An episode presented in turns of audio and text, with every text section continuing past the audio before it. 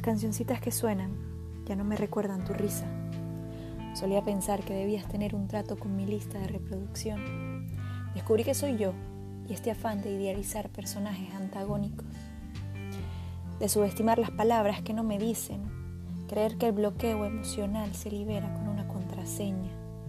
Por eso intentaba tocarte en todas tus posibles combinaciones. Esperaba entenderte, pero terminé confundiéndome y esta distancia que nos separa ya no deseo acercarla. La obsesión se convierte en nihilismo y noto entre jadeos que el agotamiento es cotidianidad. Ya no le veo el sentido racional a querer llorar. Me vierto en la nada y me quedo allí, borrando las fotos de la memoria subjetiva de este inconsciente con el almacenamiento lleno de percepciones erradas. Se borra la sonrisa con la que veía él escribiendo y mis ojos blancos apuntan al descontento.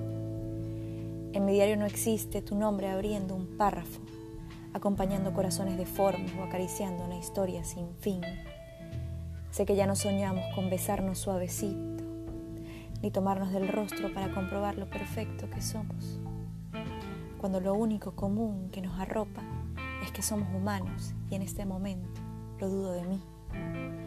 Estoy segura que ya no hay nada, porque te trato como mi vecina francesa, en que no hago el esfuerzo de entenderla. Solo asiento, sonrío, abro la puerta y hago el gesto de adiós con la mano.